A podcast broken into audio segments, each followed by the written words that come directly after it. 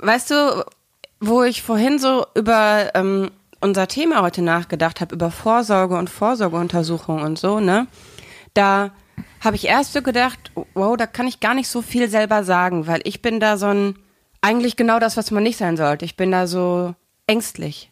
Ich bin ja, du kennst mich, eher der Typ, Kopf in Sand, dann ist da nix. Ja.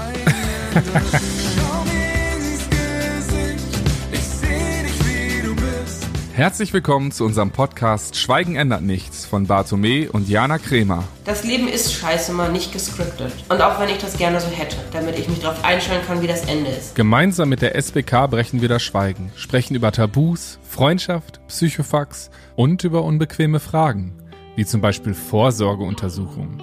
Wer redet da schon gerne drüber? Dabei rettet sie Leben. Und wie heißt es so schön? Vorsorge ist besser als Nachsicht. Oder so ähnlich? Es ist ja so. Zum einen lasse ich mich nicht gerne anschauen und untersuchen. Und zum anderen habe ich mhm. Angst vor Ergebnissen, obwohl ich natürlich auch ja tatsächlich schon in der eigenen Familie einfach erfahren habe, dass Vorsorge Leben retten kann. Ne? Also das weiß ich ja. Und trotzdem, wenn andere Frauen oder sehr viele andere Frauen unter der Dusche ihre Brust abtasten, ich mache das nicht. Mhm. Ich seif das ein und fertig. Und dann schnell abspülen mhm. und ähm, ich untersuche das nicht, dass ich dann da so rumdrücke und das, das mache ich alles gar nicht. Ich muss dazu sagen, ich habe äh, bei einer Ex-Freundin von mir ja, ähm, mal tatsächlich Brustkrebs äh, ertastet. Ertastet. Krass. Also Leute, auch Liebe kann Leben retten. und wie lange war das dann zwischen dem Moment, dass du es gesagt hast und dass sie es gemacht hat, zum Arzt zu gehen? Direkt. Wow, krass. Boah, ich hätte so Angst. Aber ähm, tatsächlich. Aber was ist die Alternative dabei? Die Alternative ist es auszusitzen und es wird nur schlimmer. Ja, das ist das fucking Problem. Du hast absolut recht. Das Deswegen ist Vorsorge ja auch so unfassbar wichtig.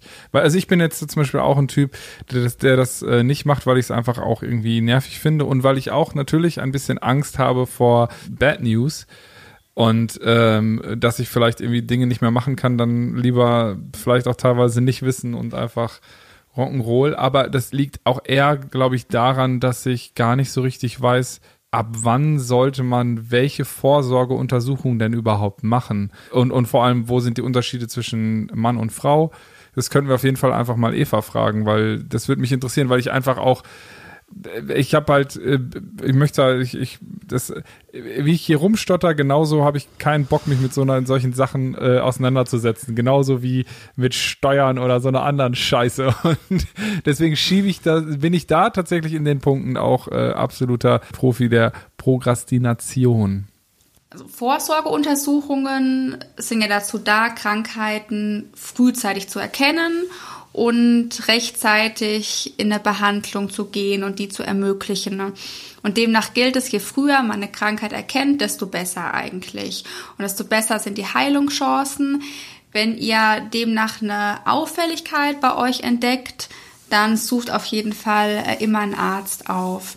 Und ansonsten, so grundsätzlich ist es natürlich auch von der Art der Vorsorgeuntersuchung abhängig, ab welchem Alter dann eine Vorsorgeuntersuchung empfohlen wird. Es gibt ähm, eben auch schon einige sinnvolle Vorsorgemaßnahmen, die man auch schon eher im früheren Alter wahrnehmen sollte, wie zum Beispiel die Hautkrebsvorsorge, wo dann die Muttermale äh, inspiziert werden. Das kann man schon ab dem Alter von 35 Jahren in Anspruch nehmen, beziehungsweise wird auch empfohlen und von eigenen, ein, einigen Krankenkassen auch schon ab 18 Jahre bezuschusst. Dann gibt's noch den Gesundheitscheck-up. Das ist so, eine, so ein ärztlicher und labortechnischer ähm, Untersuchung, Vorsorgemaßnahme und die dient der Früherkennung von Krankheiten wie zum Beispiel Herz-Kreislauf-Erkrankungen oder Diabetes und der Früherkennung von gesundheitlichen Risiken, wie zum Beispiel Bluthochdruck. Und da können Frauen und Männer zwischen 18 und 35 Jahren den Gesundheitscheck-up einmal in Anspruch nehmen und dann später ab 35 Jahren können sie den Check alle drei Jahre durchführen.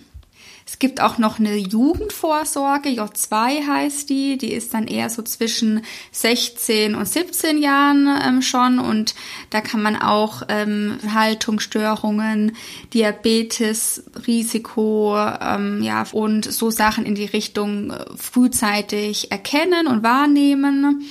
Und ähm, dient quasi nochmal so als zusätzliche Untersuchung nach diesen U-Untersuchungen im Kindesalter. Für eine vollständige Übersicht jetzt von allen wichtigen und sinnvollen Früherkennungsmaßnahmen packen wir euch am besten einen Link in die Show Notes, dass ihr dann nochmal die komplette Übersicht der ähm, Vorsorgeuntersuchungen euch anschauen könnt. Wobei ich es immer noch besser finde, zum Doc zu gehen und sich dann gegebenenfalls eine zweite oder dritte Meinung zu holen, als zu googeln. Ich muss ehrlich gestehen, ich habe noch nie ein Symptom bei mir gegoogelt. Weil ich weiß, Boah, dann bin ich, ich sowieso direkt alles. sterbenskrank. Ja, das Da weiß ich. Vielleicht mache ich es auch deswegen auf gar keinen Fall. Da gibt's einen Song, der heißt Never Google Your Symptoms. Super lustig.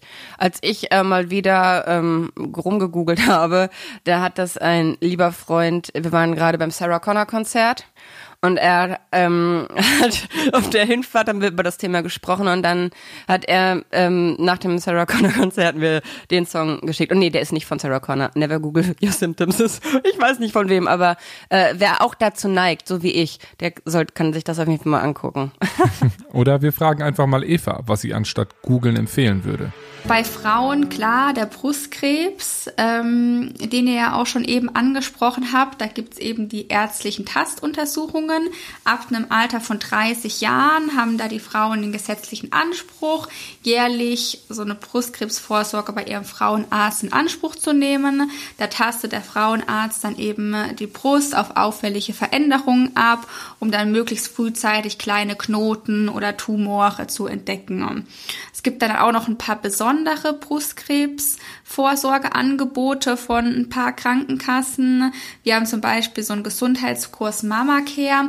Heißt ja, da kann, ähm, kann die Frauen dann selbst lernen und erlernen ähm, und ihr Tastvermögen quasi verbessern. Also für so eine eigene, eigenes Ertasten ähm, und Kennenlernen von Auffälligkeiten. Und es gibt auch noch so eine Brustkrebsvorsorge, Discovering Hands. Da ähm, ja, kriegt man von besonders ausgebildeten blinden und sehbehinderten Frauen eine Tastuntersuchung durchgeführt und die haben eben ganz besondere Fähigkeiten.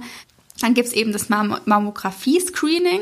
Zwischen 50 und ähm, 69 ist es dann aber alle zwei Jahre, wo man dann eben über eine Röntgenuntersuchung die Brust wahrnimmt. Dann gibt's bei Frauen eben noch die sogenannte Gebärmutter-Halskrebsvorsorge, ab einem Alter dann auch schon von 20 Jahren, wo man diesen jährlichen Pappabstrich, also einen Abstrich von dem Gebärmutterhals abnimmt und das klinisch ähm, untersucht. Und ähm, ab 35 Jahren kommt dann da auch noch ein HPV-Test dazu. Also das kennen wahrscheinlich die einen oder anderen dann auch durch ihre Besuche bei, ähm, bei dem Frauenarzt. Also das wirklich auch regelmäßig in Anspruch nehmen im besten Fall. Bei Männern ist es ähm, der Prostatakrebs und demnach die Prostatakrebsvorsorge ab 45. Lebensjahr, die man dann jährlich in Anspruch nehmen kann und ähm, dann auch über eine Anamnese und ein Abtasten, Inspektion ähm, und ähm, einer Beratung dann auch eine umfängliche Vorsorge abgedeckt hat auch nochmal für diese geschlechterspezifischen Vorsorgeuntersuchungen, ab wann die sinnvoll sind und wie häufig und so weiter. Da packen wir dann auch nochmal einen Link in die Show Notes. Da gibt's dann nämlich auch nochmal so geschlechterspezifische Übersichtstabellen, ähm, die man sich dann auch mal ausdrucken kann und eintragen kann, dass man da bestens vorbereitet ist und ähm, auch nichts vergisst. Was ich vorhin erzählen wollte, das habe ich dir auch noch nie erzählt. Ähm, ich hatte mal eine, also quasi, ich wollte nicht zum Arzt gehen. Ich habe aber an meinem rechten Oberschenkel einen Knubbel entdeckt. Und der war da und ist größer geworden. Und der war, ich konnte den so unter der Haut hin und her schieben. Und ähm, dann bin ich, äh, weil ich wirklich Angst gehabt habe, und dann habe ich auch ähm, gedacht, okay, du hast jetzt irgendwie zwei Möglichkeiten. Du fasst dich nie wieder am Oberschenkel an und verdrängst es auf Teufel komm raus. Oder du gehst jetzt einmal zum Arzt und fragst, was das sein könnte. Hättest du mir jetzt die Frage gestellt, hätte ich gesagt, du hättest einfach nie wieder deinen Oberschenkel angefasst und hättest es ignoriert. nein, nein. Ich habe wirklich, äh, ich bin zum Arzt gegangen und ähm, der war leider äußerst unsensibel. Ich habe da 180 Kilo gewogen. Es war für mich schon echt ein Akt, auf diesen Tisch zu kommen. Hm. Und ähm, auf die Liege dann, hoffentlich und nicht auf den Tisch. Nee, das war ein, ein, ein, ein Metalltisch. Das ist ein Chirurg gewesen. Okay, ich war nur, dann war ich noch nie beim Chirurgen.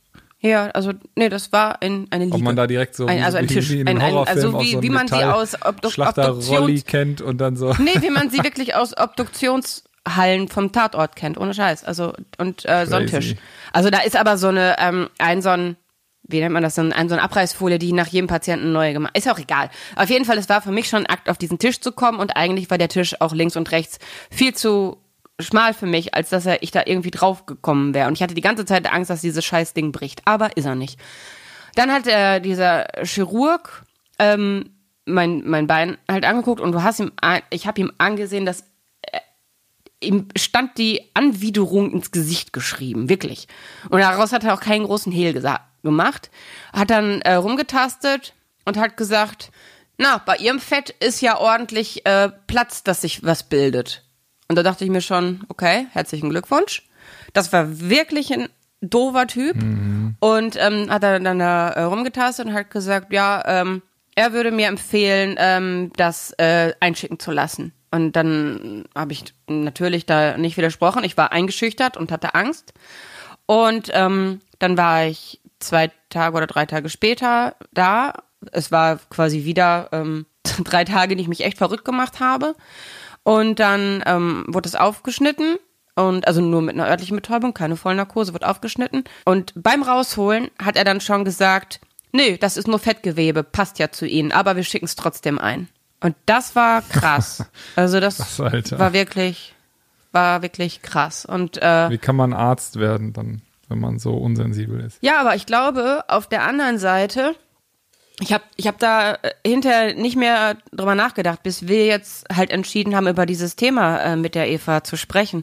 Ähm, weil ich glaube, dass da viele, genauso wie ich, einfach äh, Schissbuchse sind und ähm, da einfach Experten. Aber hätte ich so eine Erfahrung gemacht mit so einem Typen, dann hätte ich natürlich auch weniger Bock, irgendwie zu Vorsorgeuntersuchungen zu gehen. Ja. Ebenso, also nur kurz, um das noch zu Ende. Ähm, und dann habe ich so drüber nachgedacht, dass mir das schon mal bei einem Arzt passiert ist, dass der sehr abwertend mit mir umgegangen ist. Und den habe ich angesprochen drauf.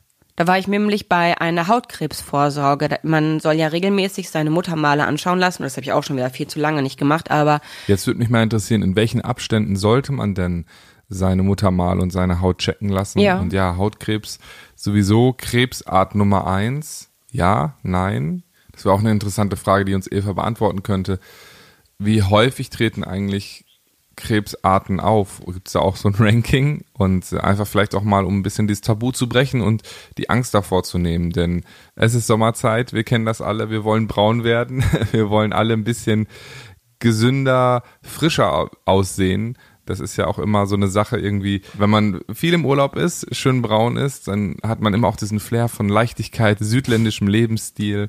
Aber so unsere mitteleuropäische Haut hier ist da gar nicht so richtig für gemacht. Mhm. Äh, Gibt gleich auch noch eine kurze Story. Wenn Eva das erzählt hast und äh, du deine, deine, deine Erfahrungen zu Ende erzählt hast. Also die bevölkerungsbezogenen statistischen Daten belegen auf jeden Fall den Nutzen von krebsvorbeugenden Maßnahmen und Früherkennungen. Zum Beispiel beim Darmkrebs ist es ähm, heutzutage gut möglich, in frühen Stadien den zu erkennen und auch entsprechend effektiv zu behandeln. Vor ähm, ja, vielen Jahren, also zum Beispiel vor 1980, starben mehr als zwei Drittel aller Krebspatienten an einer Krebserkrankung. Und heute können mehr als die Hälfte eigentlich auf eine dauerhafte Heilung hoffen. Und die besten Heilungschancen haben zum Beispiel ähm, Brustkrebs, Gebärmutterhalskrebs, Prostatakrebs, Darmkrebs und eben auch der Hautkrebs. Ähm, und der Hautkrebs ist zwar schon, kommt schon häufig vor, aber ist jetzt nicht die Krebsart Nummer eins. Das ist bei den Frauen der Brustkrebs und bei den Männern der Prostatakrebs und dann jeweils bei beiden Geschlechtern gefolgt dann von Darmkrebs und ähm, Lungenkrebs. Die Sonne an sich enthält ja Vitamin D und hat dabei natürlich auch einen positiven Effekt auf unsere Knochen, auf unser Gewebe, unsere Organe. Aber so 10 bis 30 Minuten Sonnenbestrahlung reicht dann pro Tag auf jeden Fall auch schon für die Haut. Da ist der Tagesbedarf dann schon gedeckt. Wichtig ist, dass man die Haut immer gut vor UV-Strahlung schützt. Ähm, also auf jeden Fall immer gut mit Lichtschutzfaktor eincremen. Da gibt's ja auch so Faustregeln. Je heller der Hauttyp ist, desto geringer die eigene Schutzzeit der Haut und desto höher sollte dann eben auch der Lichtschutzfaktor äh, von dem Sonnenschutzmittel sein. Genau, und da war ich dann halt beim Hautscreening und ähm, das war auch so ein, so ein Umgangston, wo, wo ich dann mich auch einfach ja richtig elend gefühlt habe. Ich habe da auch 100, ich weiß nicht, irgendwas 100 50, 60, 70, irgendwie so um den Dreh gewogen. Und es war eh schon eine absolute Überwindung, dann die Brust hochzuheben, dass sie auch da drunter können, dann die Pobacken auseinanderziehen, nicht sich nach vorne zu. Es ist halt, wenn du so viele Hautlappen hast, dann müssen die auch in jede Hautlappen reingucken. Und das ist echt ähm, beschämt. Also ich habe mich wirklich geschämt. Dann war das so eine angespannte Gesprächsstimmung.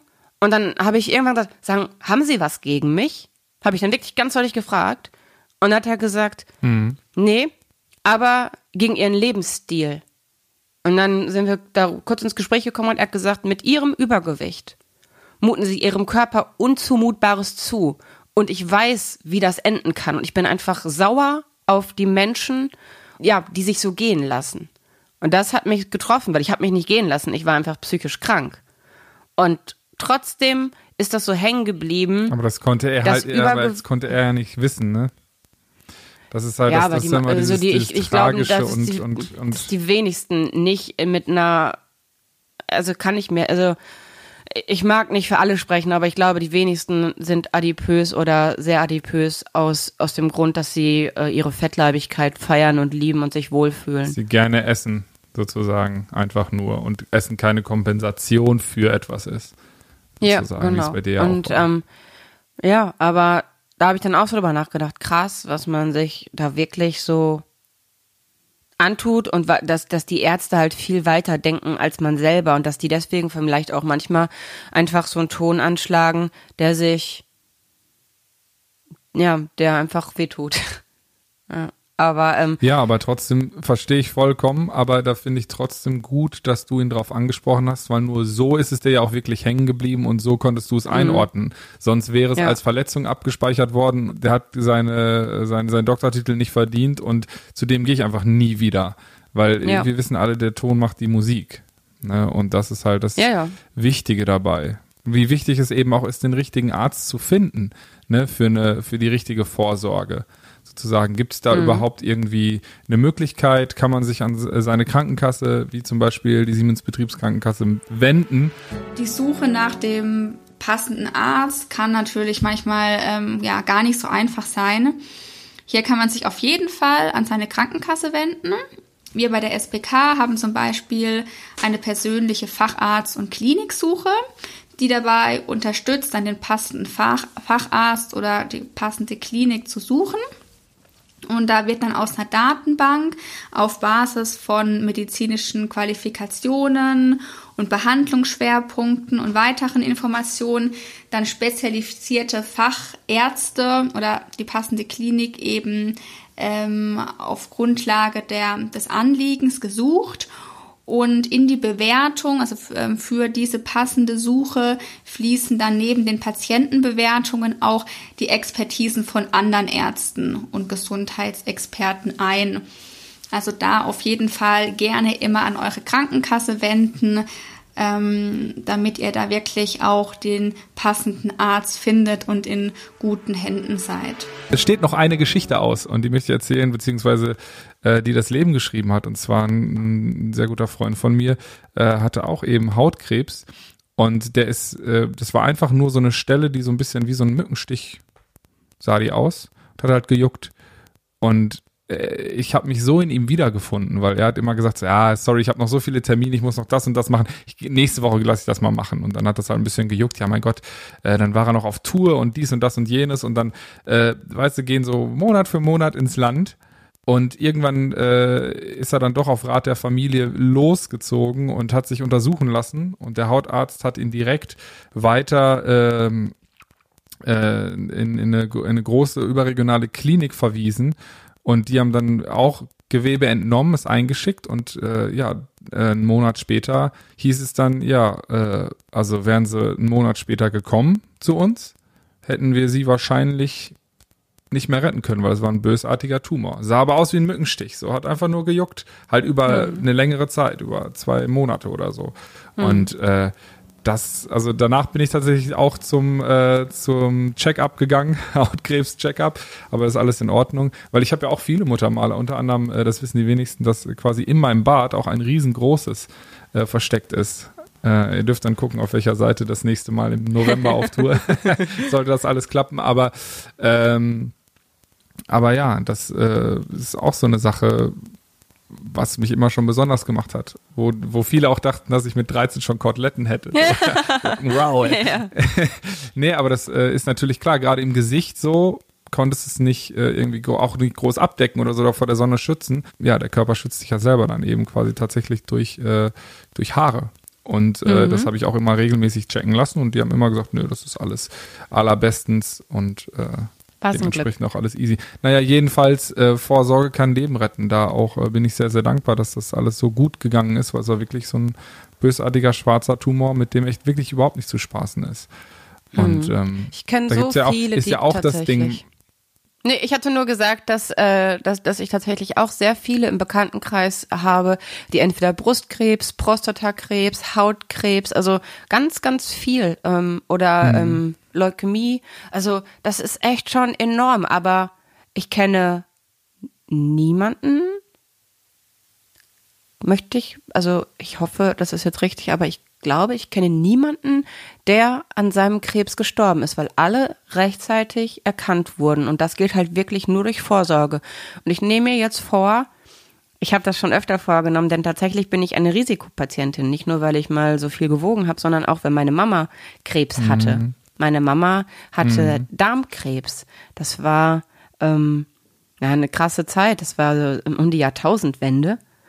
Und ähm, da war es auch hart, wie die mit meiner Mama umgegangen sind. Also sie hatte Blut im Stuhl, wenn ich mich richtig erinnere, und ist aufgrund dessen zum Arzt gegangen. Und dann gab es da so einen, so einen Schnelltest. Und dann ähm, musste sie zur Darmspiegelung. Da bekommt man dann einfach ähm, so, ein, so eine Kamera durch den Anus, durch den Darm geht man dann gucken.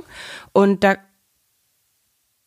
ja, das ist nun mal so. Da kann ja, man dann auch mitgucken. Genau deswegen gehe ich so nicht zur Vorsorge. Und, und da kann man dann quasi gucken, was, was das Schlimme an diesem ähm, Termin war. Sie musste vorher Glaubersalz das ist, war richtig eklig. Glaubersalz habe ich nämlich mal getrunken, um abzunehmen. Auch das war eine ziemlich dämliche Idee von mir auf meiner Abnehmtortur.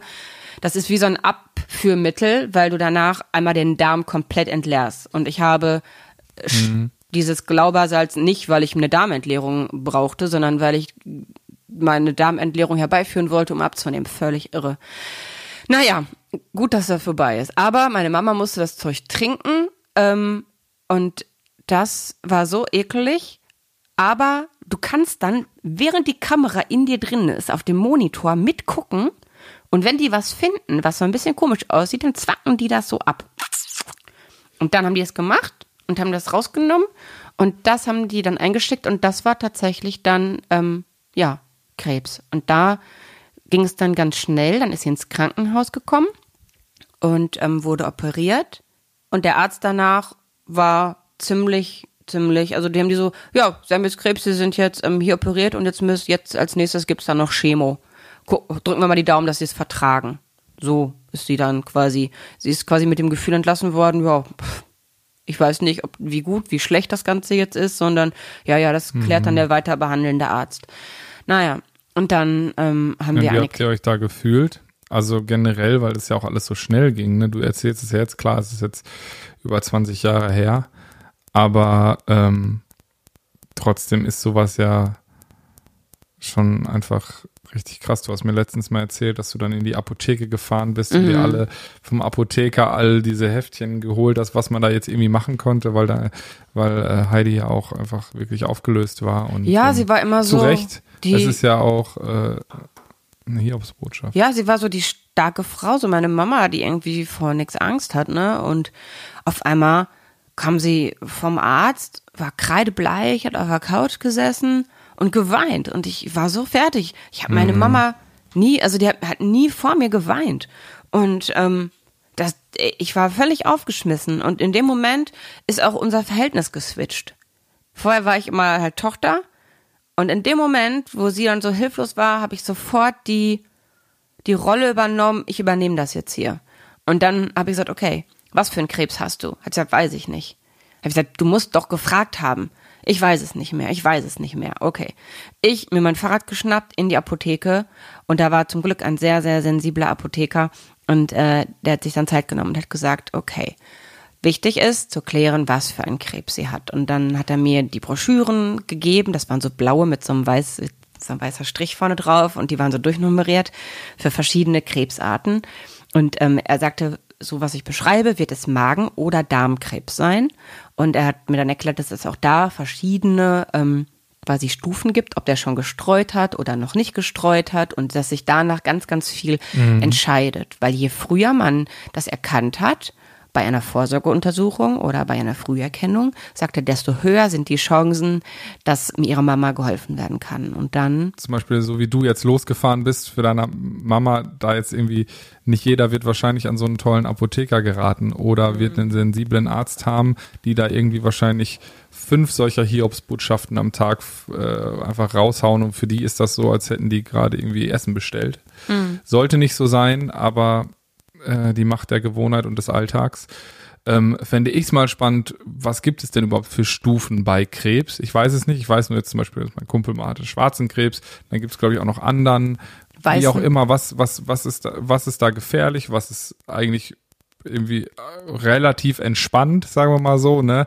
Dass man einfach für sich äh, äh, einschätzen kann, ist jetzt gerade die richtige Panik angesagt oder ähm, ist einfach nur wohlbedachte Hilfe jetzt das Beste so und nicht einfach so richtig mit Sirenen und Tramram, beziehungsweise, oder wann erkennt man, dass das wirklich auch nötig ist? Ich meine, klar, wenn man früh zur Vorsorge geht, ähm, ist das alles, wird das wahrscheinlich einem auch entspannt erklärt, weil man eben in einer entspannten Situation kommt. Aber trotzdem, wenn das Schicksal mal anders spielt, fände ich es interessant, das jetzt mal kurz von Eva zu hören. Ja, eine seelische Belastung und Ängste und Stress sind natürlich dann auch typische Begleiterscheinungen, wenn man eine Krebsdiagnose bekommt. Und für Patienten und Familien kann das natürlich ähm, schwer sein, da, ähm, da am Anfang und wichtig ist es natürlich, die Ruhe vor allen Dingen zu bewahren und ähm, sich über seriöse und verlässliche Anlaufstellen ausreichend gut zu informieren, damit man eben ja die richtige Entscheidung treffen kann und da auch eine gewisse Sicherheit hat. Und es gibt hierbei dann auch ähm, gerade bei Krebsdiagnosen ähm, ganz tolle Möglichkeiten einer ärztlichen Zweitmeinung indem man dann durch ähm, erfahrene und auch unabhängige Spezialisten und Experten aus dem jeweiligen Fachbereich sich eine zweite Meinung einholt und dann ähm, auch über die verschiedenen Behandlungsmöglichkeiten sich ähm, informiert bzw. informiert wird, ähm, auch ähm, ja da da gut aufgeklärt wird, eine Orientierung und eine Sicherheit bei der Entscheidung für dann die bestimmte Therapie hat und bekommt. Und ähm, informiert euch da am besten auch bei eurer Krankenkasse. Ähm, jetzt bei uns bekommen alle SBK-Versicherten eben diesen Service von einem ähm, von einer persönlichen zweiten Meinung ähm, kostenfrei nochmal angeboten. Und gerade eben wenn man eine Diagnose von einer Krebserkrankung ähm, bekommt und ähm, da ja auch noch so viele andere Faktoren mitspielt, gerade am Anfang natürlich auch noch die Angst und ähm, und ähm, ja, die Ungewissheit, dann ähm, macht es auf jeden Fall Sinn, sich da nochmal in kompetente und wirklich auch unabhängige Hände zu begeben, um dann auch eine adäquate und eine für sich sichere Entscheidung treffen zu können. Genau, die, diese Broschüren und dann bin ich mit den Broschüren nach Hause und hab die, äh, hab, bin das mit meiner Mama durchgegangen und habe gesagt, hier, wenn du zum Beispiel Darmkrebs hast, dann ist der nicht immer tödlich. Das stand da ganz deutlich. Und dann hat sie gesagt, ich glaube, so heißt das. Und ähm, dann habe hab ich gesagt, ja, jetzt lass uns noch nicht zu viel Hoffnung haben, aber es ist ja schon mal gut, weil ich finde, das ist so beruhigend, dass es auch irgendwie dann so ein, das ist jetzt nicht irgendwie in drei Wochen vorbei. Das gibt ja auch Krebsarten, wo es dann einfach vorbei ist, ganz schnell. Mhm. Und ähm, dann waren wir quasi bei also dann war halt diese ganze Krankenhausprozedur und, und das alles. Und ähm, ich weiß noch genau, wie ich dann mit meinem Papa, das war die Weihnachtszeit, ähm, zu meiner Mama ins Krankenhaus gegangen bin. Und ähm, die Weihnachtszeit, das war auch so verrückt. Sonst hat meine Mama halt alles zu Hause gemacht, geschmückt. Es war überhaupt nichts geschmückt, es war gar nichts da das war schon krass irgendwie. Das war so das, das traurigste Weihnachten, weil meine Mama ist halt so, die sammelt Engel und alles, was irgendwie, du weißt, wie es bei uns aussieht zu Weihnachten. ähm, und es war halt nichts geschmückt. Und ähm, mein Papa und ich waren Eishockey-Fans. Also sind, also ich bin es noch, mein Papa ist ja gestorben, aber ich bin Eishockey-Fan ähm, vom HFV gewesen. Und äh, wir waren immer zusammen bei den Spielen. Freitags war Heimspiel, sonntags war Auswärtsspiel und ähm, dann war ja nichts weihnachtlich geschmückt bei uns zu Hause und dann hat er, als dann ähm, die Zeit war, wo Hadi dann ins Krankenhaus gekommen bin, ist, äh, da hat er mir einen kleinen Nikolaus mit den Farben von unserem Eishockeyverein geschenkt. Das war dann mein Weihnachtsdeko. Ja, und ähm, als wir dann ins äh, Krankenhaus gefahren sind, war ich auf dem Hinweg total cool. Da habe ich so gedacht, ja, okay, die Operation ist gut verlaufen und ähm, ich kann gar nicht mehr sagen, ich weiß nicht, ob wir während der Operation schon da waren oder erst hinterher im Krankenhaus, aber ich weiß nur noch der Moment, wo ich dachte, wir sind auf die Intensivstation oder Aufwachung, weiß ich nicht mehr, ähm, gekommen und ich fand es schon beängstigend, dass da alles so, ähm, so weiß, alles hat gepiept und so, ne? Und meine Mama war immer die mhm. starke Frau und dann bin ich in dieses Zimmer gekommen und die lag da an den Schläuchen und an dem Ganzen und das mir echt so anders geworden ist, mir richtig schwarz vor Augen geworden ist, dass dieser ähm, Krankenpfleger, der mit uns reingegangen ist, ähm, mir einen Stuhl gegeben hat und gesagt, setzen Sie sich erstmal hin. Und das weiß ich noch, das hat mir echt den Boden und den Füßen weggezogen, das so zu sehen. Und dann, du kennst meine Mama, die ist verrückt einfach.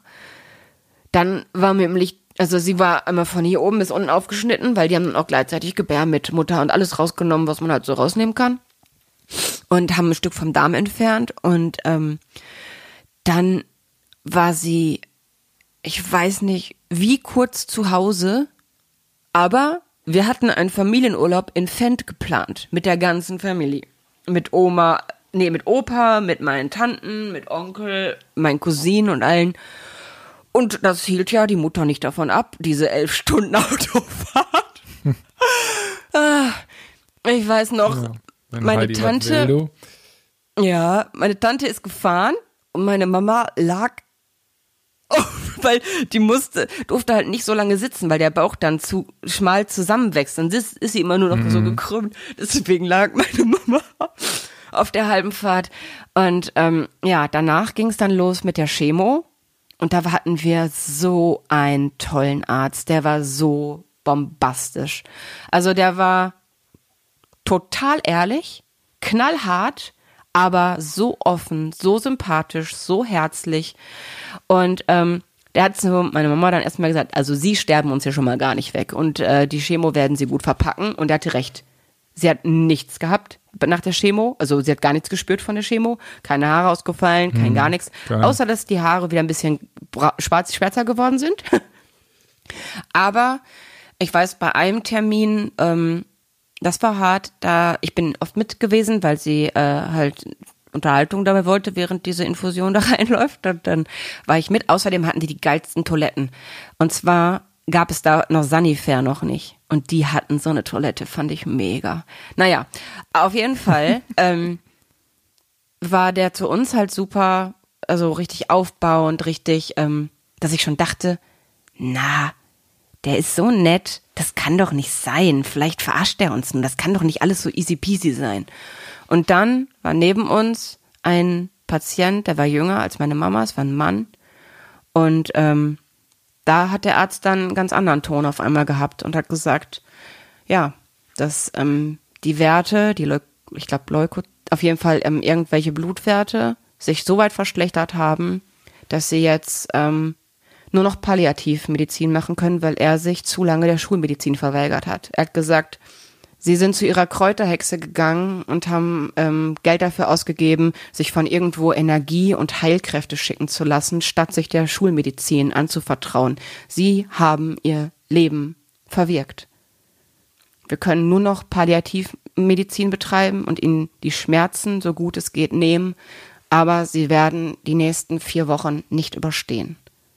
Und das war so krass.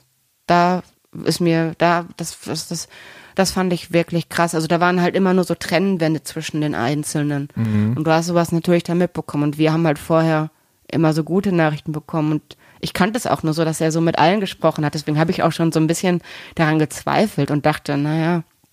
Und dann war da dieser Mann. Und das war, ja, das war ja, so ein sehr schlimm, ne? einschneidendes, ne? Aber das, ja. Ich finde ich finde es wichtig so, also man sollte auf jeden Fall sich der Schulmedizin nicht verweigern. Man sollte ab und zu aber ja. auch mal alternativ schauen. Finde ich jetzt auch nicht verkehrt, sich zumindest ja ganzheitlich, ne? Es ist es kann's genau. genau ganzheitlich. Man kann ja alles ausprobieren. Es gibt Dinge zwischen Himmel und Erde, die können wir nicht verstehen äh, auf eine gewisse Art und Weise. Die passieren nun mal einfach. Und warum sollte es nicht auch Pflanzen geben, die Sachen heilen können, die vorher noch nicht erforscht worden sind oder wie auch immer. I don't know. Ja, aber wenn man einen Krebs hat oder wenn man eine Immunkrankheit hat, dann glaube ich nicht, dass es da mit irgendwie, also äh, man soll, ich finde, man sollte auf jeden, aber man, man aber es gibt, es gibt auf jeden Fall Pflanzen und also was die, die da schon Es gibt Heilkräuter, so. auf jeden Fall. Und es gibt ja auch genug also, Menschen, die komplett auf die, Schulmedizin. genau, es gibt, also absolut. Aber wenn man eine gewisse Krankheit in einem gewissen Stadium hat, dann kann man da, dann, also dann braucht es wirklich ein Wunder. Und die gibt es auch, aber trotzdem würde ich Wunder gibt es immer wieder. Na, na, und ich wäre schön blöd, nicht an Wunder zu glauben. Wäre jetzt die Alternative, aber ähm, hier wäre man blöd an Wunder zu glauben. Ja. Oder fahrlässig oder wie auch immer man es nennen möchte. Das Schöne ist ja, dass die, dass die Geschichte eigentlich für uns gut ausgegangen ist, dass es Heidi hervorragend geht. Ja, der geht's besser denn je.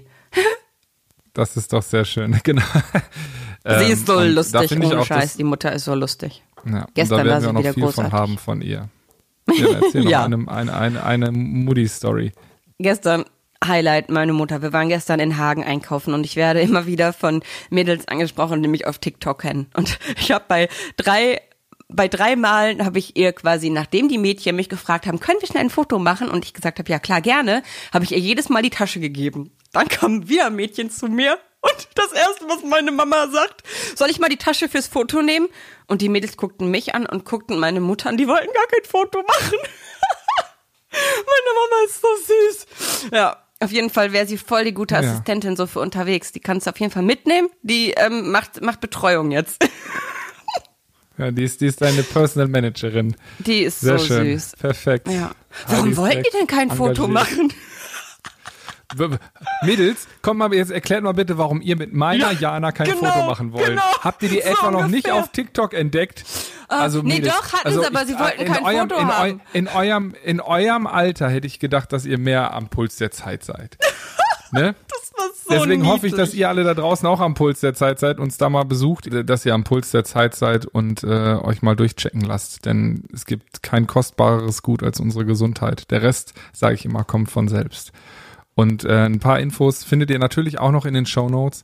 Danke, dass ihr zugehört habt. Danke, dass ihr mal wieder mit uns ins Leben getaucht seid. Vielen Dank auch an Eva und die Siemens Betriebskrankenkasse für all die Infos. Wir hören uns in zwei Wochen wieder und ähm, ich werde jetzt noch auf mein Rennrad steigen und ein mhm. bisschen eine Runde drehen. Wir gehen eine Runde Denn, spazieren. Äh, sehr gut, damit wir auch alle gesund bleiben im Kopf und im Herzen. Ihr Lieben, habt euch lieb, bleibt so wie ihr seid, unvergleichlich und bis denn. Tschüss. Wow, was eine Folge. So viel Input, mein Kopf raucht auf jeden Fall. Falls ihr nochmal etwas nachlesen wollt, findet ihr alle Infos in unseren Show Notes oder ihr schreibt uns einfach auf Instagram, Facebook oder unter www.schweigen-ändert-nichts.de, falls euch noch etwas auf der Seele brennt.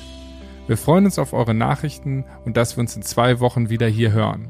Bis dahin, bleibt gesund und habt euch lieb. Euer Bato.